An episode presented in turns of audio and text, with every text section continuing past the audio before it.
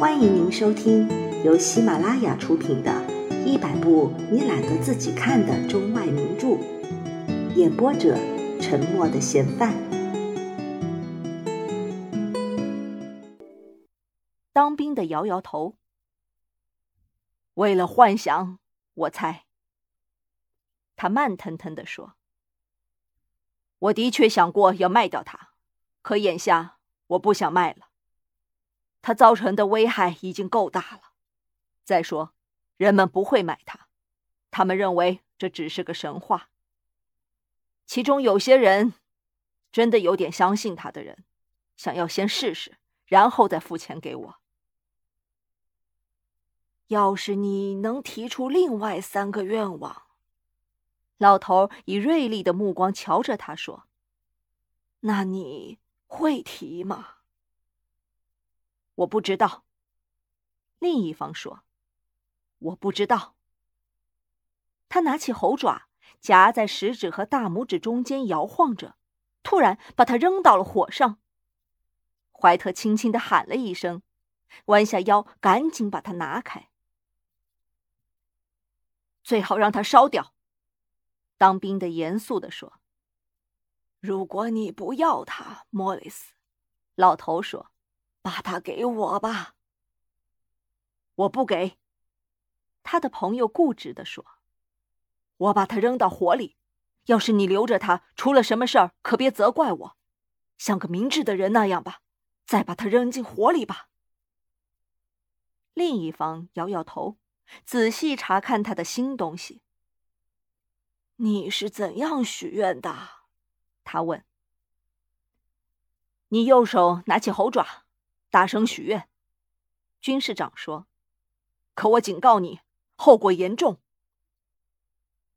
听上去像天方夜谭似的，怀特太太说，一面站起来开始摆晚餐。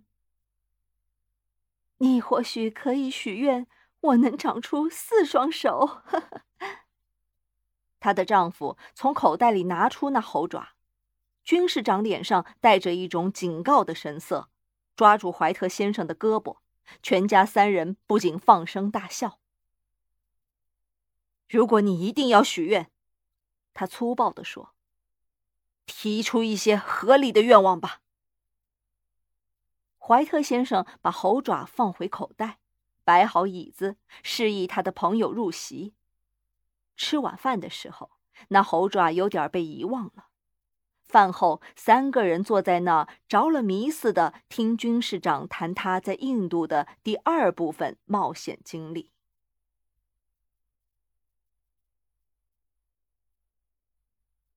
要是猴爪的故事，不比他刚才告诉我们的事儿更吸引人。当房门在客人身后关上，让他恰好能赶上末班火车的时候，赫伯特说：“那咱们从他那儿搞不出多少名堂。”你得了这东西，给了他点什么，亲爱的？怀特太太仔细查看着丈夫，问道：“小意思。”他说，脸上微微发红。他不要，可我让他拿着。他又逼我去扔掉它。哎呀，很可能。赫伯特装出害怕的样子说：“嘿，很可能我们就要发财了，要出名，要幸福了。父亲，先从许愿您能当个皇帝开始吧，那样您就不会再受老婆的气了。”他猛地绕着桌子跑了起来，受到重伤的怀特太太拿着沙发被套在背后追赶他。怀特先生从口袋里拿出猴爪，半信半疑的看着他。我不知道该许愿些什么，真的，他慢吞吞的说：“依我看，我想要的一切都已经有了。要是你把这所房子的欠款付清了，你就很高兴了，对吧？”赫伯特把手放在肩上，说着：“好了，那么。”我们来祈求二百英镑吧，正好付这笔账。父亲因为自己的轻信，羞愧的微笑着，拿起了那个猴爪。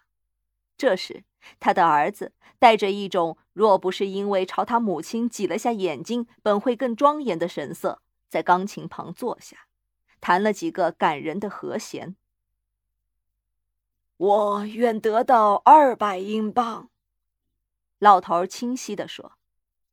钢琴奏出的一阵猛烈的音响迎候了这句话，可是被老头站立的叫喊声打断了。他的妻儿向他奔去。他动了，他喊道，对躺在地上的猴爪厌恶的瞥了一眼。我我许愿的时候，他就像条蛇一样，在我手里扭动了。哎，我没有看到钱啊。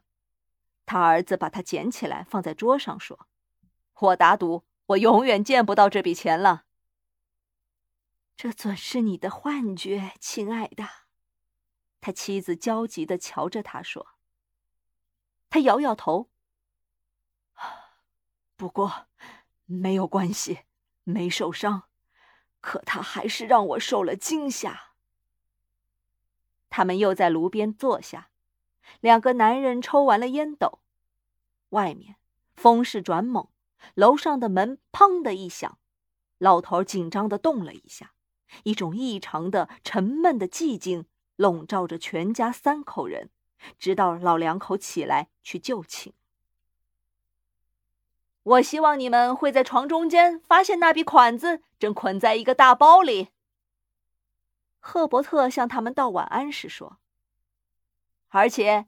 在你们把那不义之财装进口袋里的时候，会有个可怕的东西蹲在衣柜顶上瞅着你们哦。第二天早晨，当冬日的阳光洒在早餐桌上的时候，赫伯特在明亮的阳光中嘲笑他的恐惧。屋子里有一种前一天晚上缺少的乏味的安全感。那个污秽而皱缩的小猴爪已经被随意的放在餐具柜上，表示人们不那么相信他的效力。我想，所有的老兵全都一样。怀特太太说：“咱们竟会听信这样的胡说八道。现在怎么还会有实现许愿的事儿啊？”就是能实现，这二百英镑又怎么能伤着你呢，亲爱的？也许会从天上掉到他的脑袋上。哈哈，轻浮的赫伯特说。莫里斯说：“事情发生的那么自然。”他父亲说：“虽然你是那样许愿的，你也许还会认为。”那不过是个巧合。好了，我回来以前别动那笔钱。”赫伯特说，从桌旁站了起来。“我怕那会让你变成一个自私贪婪的人，那我们就只好不承认和你有什么关系了。”他妈妈笑了，跟着他走到门口，目送他上了路，又回到早餐桌旁，以她丈夫的亲信取乐。可这些都并没有妨碍他一听到有人敲门就匆匆跑向门口。当他发现邮差带来的是裁缝的账单时，也没有妨碍他有点苛刻的提到退休的军事长爱喝酒的习惯。本集播放完毕，感谢您的收听。